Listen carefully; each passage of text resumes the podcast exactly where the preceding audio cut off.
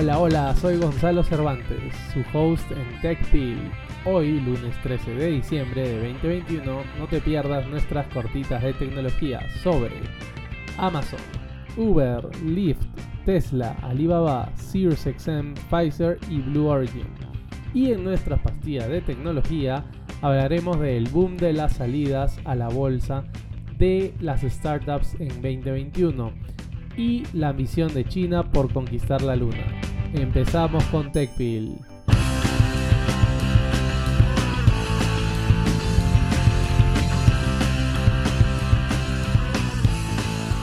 Antes de empezar con las cortitas de tecnología, mil disculpas a todos por no haber tenido los episodios del miércoles y viernes de la semana pasada. No volverá a suceder. Cortitas de tecnología. Los titulares que no debes perderte el día de hoy. Un almacén de Amazon se derrumbó matando al menos seis personas. El almacén cerca de San Luis se derrumbó cuando un tornado arrasó el área. Como ustedes saben, eh, o bueno, algunos no lo saben, en Estados Unidos es temporada de tornados y específicamente algunos lugares eh, en algunos estados sufren muchísimo de esto. De hecho, Kentucky ha tenido una de las peores temporadas de tornados en su historia. Segunda cortita de tecnología, un aumento de la delincuencia está manteniendo a los conductores de transporte fuera de las carreteras, según el Wall Street Journal. Uber y Lyft están tratando de impulsar los esfuerzos de seguridad para que sus conductores regresen a, sus labores de llevar personas, lo que ha sido, como hemos dicho hace un ratito, bastante complicado porque los están asaltando bastante. Tercera cortita de tecnología. Tesla enfrenta su segunda demanda por acoso sexual este mes. Erika Cloud, una trabajadora de la línea de montaje, alega un ambiente de trabajo hostil contra las mujeres y un acoso sexual continuo y generalizado en la fábrica de la empresa en California. Cuarta cortita de tecnología. Los precios del litio están aumentando a su ritmo más rápido en años, lo que desencadena una carrera para asegurar el suministro y alimenta los temores sobre escasez a largo plazo de metales para baterías que se utilizan muchísimo para los autos eléctricos. Quinta cortita de tecnología. Alibaba despidió a una empleada que acusó a, su entonces supervisor de agresión sexual. Como ya habíamos comentado en el caso de Tesla, también esto, esta situación no es ajena en China, ¿no? Lamentablemente, y a esto se le suma a la tenista china que todavía no aparece, eh, bastantes denuncias que no son atendidas con prontitud, ¿no? ni, ni mucha seriedad. Sexta cortita de tecnología. Sirius XM, que es esta radio satelital que hace unos años se, se, compró a Pandora en Estados Unidos, contrató a un destacado arquitecto del servicio de transmisión de Disney Plus para ayudarlo a ampliar su atractivo en otras categorías de usuarios. SiriusXM era la empresa más grande de música hasta que Spotify y Apple Music se empezaron a comer eh, lo que hacían, bueno, YouTube Music y otros más, ¿no? Eh, va a ser muy interesante ver cómo van a empezar a, competir otra vez. Sobre todo con eh, grupos etarios más jóvenes, ¿no? Que ya no están tan pegados a SiriusXM. Penúltima cortita de tecnología una inyección de refuerzo de la vacuna Pfizer BioNTech brinda una nueva protección contra la enfermedad grave en el caso de la variante Omicron. Entonces, lo que significa es que si tienes la tercera dosis de la vacuna, lo que va a suceder es que es muy probable que no tengas la enfermedad grave, sino más bien que sea bastante leve. Mientras que quienes no tienen una tercera vacuna son altamente vulnerables, según lo que encontró este nuevo estudio en Israel, Recordemos que es el segundo estudio que valida este misma, esta misma hipótesis. Última cortita de tecnología. Récord de vuelos espaciales. El lanzamiento del sábado de Blue Origin fue la decimotercera misión espacial humana de este año, un récord que superó el récord anterior de 11 lanzamientos en 1985, según datos obtenidos por el astrofísico Jonathan McDowell. Estamos frente a una carrera espacial y más adelante, cuando hablemos de China y la Luna, vamos a contarles un poquito más de ello. Estas han sido nuestras cortitas de tecnología. Ahora vamos con nuestras pastillas de tecnología. Primera pastilla, el boom de la salida a bolsa de las startups en 2021. Según Dialogic, a principios de diciembre, casi mil empresas recaudaron más de 300 mil millones de dólares en los Estados Unidos mediante ofertas públicas iniciales o IPOs por sus siglas en inglés Initial Public Offering. Una pandemia persistente, cadenas de suministros paralizadas y otras preocupaciones económicas han empañado este exceso de capital, obviamente pero eh, no puede negarse el hecho de que vivimos en un momento histórico en cuanto a los IPOs o eh, OPIs de las startups. La pregunta más importante hoy en día es, en 2022, ¿el mercado será tan amigable con las empresas como eh, ha sido este año 2021? Recordemos que hay varias empresas que han pausado su oferta pública inicial para el próximo año. Este auge de las ofertas públicas iniciales ha sido excelente para los vendedores, pero no para los compradores. aproximadamente la mitad de las grandes eh, IPOs de este año están bajo el precio inicial que obtuvieron. Es decir, el precio que les asignaron cuando salieron a la bolsa, bueno, era mayor del, que, del cual tienen ahora. El índice Renaissance IPO, que rastrea las nuevas empresas que cotizan en bolsa, ha bajado 9% este año, después de superar drásticamente al SP 500 eh, desde el colapso de marzo del 2020 de, la bolsa, ¿no? Es decir, este, este índice, el, Renaissance IPO, estaba por encima del Standard Poor's 500, pero ya no.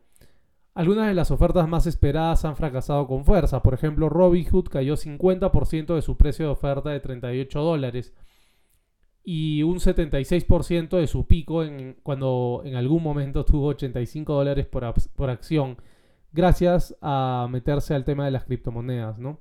En relación a esto también hay que hablar de las SPACs, ¿no? que consisten en la formación de una empresa de adquisición de propósito especial, SPAC en inglés, para recaudar dinero a través de una oferta pública inicial, para a su vez comprar otra empresa. En estos últimos años, por lo general ha sido una startup. Eh, y todo este mercado se ha venido abajo, no se ha desinflado un montón. De hecho, muchas SPACs ahora son básicamente un papel basura, ¿no? Pero no todo ha sido malo. De hecho, por ejemplo, Uploving, una empresa de software de aplicaciones que cayó en su debut, ha podido lograr subir 39% y hasta ahora está por encima de su precio de oferta, es decir, el precio inicial. Y no nos olvidemos de Nubank, eh, el banco en línea cuyas acciones comenzaron a cotizar el jueves pasado y vio cómo sus acciones subían 9% hacia el viernes, ¿no? Que le fue súper bien. Pero también es necesario que las OPIs más históricas, digamos, las más importantes, bueno, Nubank más o menos va por ahí, pero otras como la de Robinhood tengan un éxito rotundo, porque eso lo que hace es que los inversionistas digan, uy, yo también quiero eso, porque me hace ganar más dinero. Lamentablemente no está pasando, pero veremos qué va. La inflación es la gran amenaza. Los temores a la inflación sacudieron el mercado de las, de las OPIs o de las IPOs a principios de este año y algunas empresas retiraron o, retrasaron sus cotizaciones. ¿no? El caso de Instacart, por ejemplo, es importante. El de Stripe, el de, el de Karma y entre otras más que han pospuesto sus IPOs.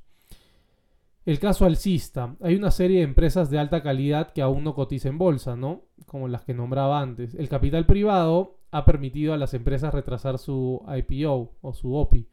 Por ejemplo, como les decía Stripe.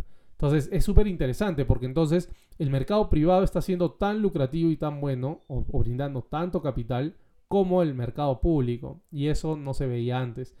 Kim Postnet de Goldman Sachs dijo que todavía hay muchísimo dinero disponible por invertir. Obviamente hay más gente que tiene más dinero y todavía quisiera seguir invirtiendo. Sin embargo, la volatilidad del mercado va a afectar un poco cuándo se invierte este dinero, pero no em, si se invierte, ¿no? O sea, se va a invertir probablemente, pero no sabemos muy bien cuándo, porque el mercado todavía es muy inestable.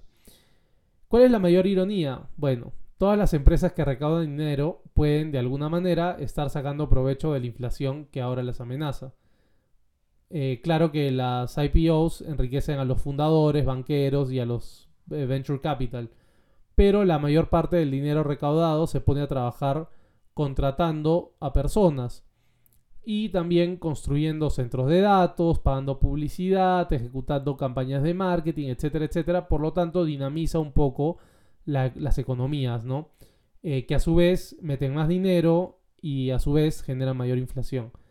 Veremos pues cómo evoluciona esto eh, eh, más, más adelante, sobre todo con un mercado con alta inflación como el que hay en Estados Unidos hoy en día, con más de 6% de inflación. vamos a ver si es que no es como algunos dicen, una burbuja que va a reventar pronto. Ojalá no sea así. Segunda pastilla de tecnología, China y su ambición por el espacio. Los científicos nucleares chinos están estudiando muestras transportadas por el Chang'e 5 de China a fines del año pasado en la primera misión que regresó con material lunar desde que la Unión Soviética lo hizo en 1976. Es decir, más o menos 44 años desde que eh, se tuvo acceso a este tipo de materiales.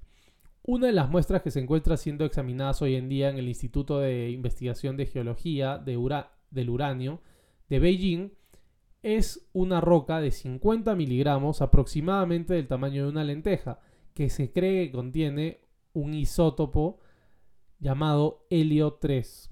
Los científicos creen que el isótopo, una variante del átomo de helio con un número diferente de neutrones, tiene el potencial de proporcionar algún día energía nuclear mucho más segura en un reactor de fusión, puesto que no es radiactiva. Raro en la Tierra, se cree que el helio 3 abunda en la Luna. La contraparte de China del programa Artemis de la NASA, el, el, plan, digamos, liderado por Estados Unidos para devolver a humanos a la Luna alrededor del año 2025, está creciendo muchísimo en su ambición. Desde ser la primera nación en aterrizar en el lado opuesto de la Luna en 2019, a maniobrar un rover a través eh, de Marte, ¿no? obviamente a distancia, y construir su propia estación espacial este año, que es lo que están haciendo los chinos este año. Em, los rápidos movimientos de China que, que, se están dando ahora cada vez con ciclos más cortos en la carrera espacial está poniendo a Estados Unidos en aprieto y ni hablar a otros países que, tienen ambiciones eh, espaciales. En octubre, científicos chinos publicaron los hallazgos de la misión Chang'e 5 en las revistas oh, súper conocidas de Science y también en la revista Nature. Eh, las muestras de roca volcánica que analizaron son las muestras lunares más jóvenes encontradas que datan de hace 2.000 millones de años. Su trabajo muestra cómo la composición lunar y el contenido de agua cambiaron con el tiempo ofreciendo nuevos conocimientos sobre la evolución térmica y química de la Luna. China, en última instancia, visualiza un futuro en el que tendrá más poder en el espacio, tendrá poderosos cohetes transportando naves espaciales y su gente será la primera en las exploraciones alrededor de los planetas, por lo menos alrededor de los planetas del sistema solar. Esos objetivos se establecen en un documento técnico del 2016 que describen las ambiciones espaciales del país, similar a la política espacial nacional de Estados Unidos. Y desde entonces China ha logrado sus hitos de manera constante, como les comentábamos, ir a la Luna, ¿no? Eh, tener un rover en, en Marte, crear su propia estación espacial, cosa que es bastante complicada, ¿no? Beijing también está estableciendo más alianzas globales en proyectos espaciales. En octubre, la Academia de Ciencias de China anunció un acuerdo con su contraparte francesa para estudiar las muestras lunares del Chang'e 5 y, darle también mayor validez y solidez a la investigación, ¿no? En marzo, China anunció una alianza con la Agencia Espacial Rusa para desarrollar una base lunar conjunta en la próxima década. Es decir, una base lunar. Es decir, va a haber una base en la Luna. Una locura. Pero China lo quiere hacer real con Rusia. Si bien China no publica oficialmente cuánto gasta en su programa espacial, los datos compilados por Namrata Goswami, coautor del libro Scramble for the Skies, eh, indican que el país debe gastar en su sector privado o civil, mejor dicho, alrededor de entre 8.000 y 11.000 millones de dólares. No hay datos disponibles sobre el gasto militar en el espacio, lo cual podría ser muchísimo más alto, ¿no? Tres taikonautas, como se les conoce a los astronautas chinos, pasan seis meses en su estación espacial, cuya finalización está programada para fines del próximo año. Beijing está planeando una serie de misiones no tripuladas, incluido el envío de robots a la Luna durante los próximos años mientras construye su base junto a Rusia. Para prepararse para que los humanos pasaran meses en la Luna, obviamente aislados, un grupo de voluntarios chinos vivió durante un año en un laboratorio autónomo en Beijing, cultivando sus propios alimentos y reciclando su propia agua. El programa lunar de China es el componente más importante y central de toda su estrategia espacial, dijo Boswani. Todos estos hitos ayudan al país a acercarse más a cumplir el sueño espacial del señor Xi, el señor Xi es Xi Jinping. Vamos a ver cómo se desenvuelve este drama, porque realmente una nueva carrera espacial va a ser muy interesante, no solo para nosotros, sino para las generaciones que vengan después. Con eso nos vamos, esas han sido nuestras pastillas de tecnología. No olviden encontrarnos en Facebook e Instagram como TechPil con doble L. Estamos ahí para servirles. Una vez más, muchas gracias por escucharnos. Si desean colaborar con este podcast, no olviden compartirlo con su familia y amigos. Si desean que hablemos de algún tema específico, escríbanos en Instagram o Facebook. Mientras tanto, quiero agradecer a Forget the Well por la música del episodio de hoy. No olviden calificar este podcast donde sea que lo estén escuchando y también dejarnos algún comentario. Nos escuchamos el miércoles con más noticias y acontecimientos del mundo startup y de las empresas de tecnología más grandes. Que la fuerza los acompañe. Larga vida y prosperidad.